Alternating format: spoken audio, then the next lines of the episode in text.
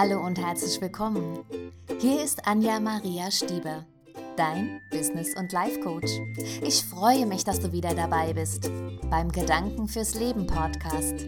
Hier teile ich Informationen und Interviews mit dir, damit auch du den Weg zu deinem Herzen findest und endlich das machst, was zu dir passt und dir so richtig Spaß macht. Also, bleib dran. Hallo und herzlich willkommen. Ich bin Anja Maria Stieber und ich begleite Menschen dabei, vom Kopf ins Herz zu kommen. Und ein ganz wichtiges Thema in Bezug auf ja, ins Herz zu kommen und aus dem Herzen zu leben, ist sich seiner Emotionen klar zu werden. Emotion ist was anderes als Gefühle. Emotionen gehen immer Gedanken voraus. Und dadurch sind Emotionen auch die Dokumentation der Vergangenheit. Also immer dann, wenn wir irgendwelche Emotionen haben, bezieht sich das auf etwas, was wir in der Vergangenheit erlebt haben. Das können natürlich äh, schöne Gefühle sein, wie äh, ein tolles Weihnachtsfest in der, mit der Familie oder ein toller Urlaub oder die Geburt deines Kindes oder die Erinnerung an die, das erste Verliebtsein.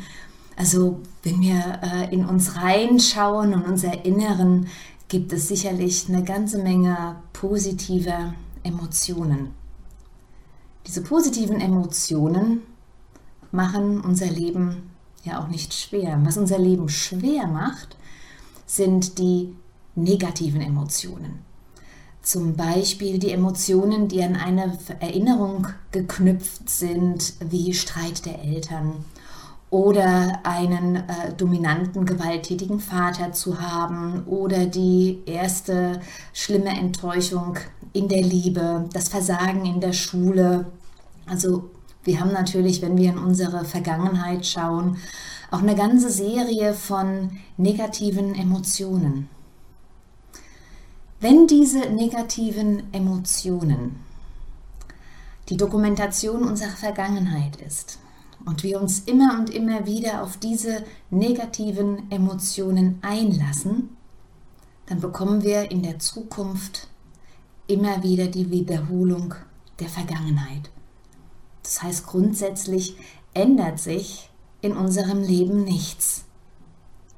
So, wenn es jetzt darum geht, eine ganz neue Zukunft zu gestalten, dann ist diese, wenn wir uns von der Vergangenheit und den damit verbundenen Emotionen lösen, also in Bezug auf das, was wir uns für die Zukunft wünschen, emotionsfrei sind, kann das ziemlich viel Angst machen. Weil dann ist die Zukunft wirklich unbestimmt. Wir können sie nicht vorhersagen. Wir können die Zukunft für uns nur vorhersagen, indem wir uns auf unsere Vergangenheit beziehen. Wenn jetzt allerdings dein Leben nicht so läuft, wie du das gerne hättest, dann ist die Vergangenheit kein guter Berater für eine Zukunft, die besser laufen soll. Was empfehle ich dir? Im ersten Schritt stelle alles das, was du in der Vergangenheit erfahren hast, in Frage. Kultiviere es nicht und konzentriere dich nicht auf all die negativen Erfahrungen, die du in der Vergangenheit gemacht hast. Die ganzen negativen Emotionen, die damit in, Verga in Verbindung stehen. Diese Emotionen sind eigentlich nur da, dich zu schützen. Und zu schützen bedeutet auch, dich da zu halten, wo du gerade bist, weil es hat dich noch nicht umgebracht. So ist unser Körper eben. Aber es hilft dir auch nicht, deiner Zukunft besser zu gestalten. Also stell alles, woran du dich glaubst zu erinnern und in welcher Form du dich glaubst zu erinnern, in Frage und ähm, finde andere Antworten und ähm, andere Lösungen für das Problem aus der Vergangenheit. Zum Beispiel hast du etwas erlebt mit, der, mit deiner Mutter und ähm, du fühlst dich von deiner Mutter immer noch abgelehnt. Es kann natürlich sein, dass deine Mutter dich wirklich abgelehnt hat. Wahrscheinlich ist aber eine ganz andere Tatsache. Vielleicht hatte deine Mutter nicht ausreichend Zeit für dich, weil sie den Haushalt hatte, weil sie ähm, noch einen Nebenjob hatte. Vielleicht war sie mit ihren eigenen Problemen so sehr abgelenkt, dass sie gar nicht in der Lage war, für dich eine Mutter zu sein. Und sie hat sich das selber ganz, ganz anders vorgestellt und ganz anders gewünscht. Gut, ich kenne jetzt deine, deine Kindheit nicht und deine persönliche Situation, aber es wäre doch ein Versuch wert, die Dinge, woran du dich erinnerst, umzuformulieren, so dass du nicht mehr Opfer bist in dieser Situation, sondern dass du ja vielleicht sogar ähm, in eine Formulierung kommst, wo du selber in deiner Kraft bist, wo du selbst wieder ein gutes Gefühl bekommst, weil derjenige, der dir damals scheinbar wehgetan hat, es ähm, gar nicht auf dich abgezielt hat, sondern derjenige so reagiert hat, weil er sich quasi selbst verletzt oder weil er überhaupt kein anderes Verhalten gelernt hat. Es hat also nichts mit dir zu tun. Im Grunde ist das, was irgendjemand aussendet, immer etwas, was mit dem Sender zu tun hat, nicht mit dir. Was es mit dir zu tun hat, ist die Art und Weise, wie du mit dieser Information umgehst. Fühlst du dich angegriffen oder ist die Information für dich okay und du nimmst es nicht persönlich? Das hier ist nur ein winzig kleiner Ausflug in die Welt unserer Emotionen. Und nochmal, Emotionen ist die reine Dokumentation unserer Vergangenheit. Sie hat nicht wirklich etwas mit der Realität zu tun und mit dem, was gerade passiert. Und Gefühle sind in dem Zusammenhang etwas anderes. Für mich sind Gefühle etwas, was ich in meinem Herzen spüre. Gefühle sind da und schwierig zu beschreiben.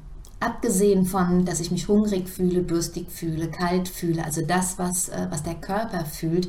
Ich rede jetzt davon, was wir in unserem Inneren verspüren. Das Gefühl von ähm, Gemeinschaft, Zugehörigkeit, Mitgefühl, Liebe.